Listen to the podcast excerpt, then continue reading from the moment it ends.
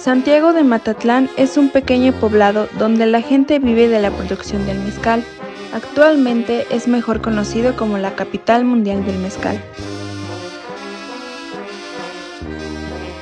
A continuación hablaremos sobre el mezcal en Matatlán, su importancia, legado y un sitio muy reconocido por la elaboración del mezcal muy rico.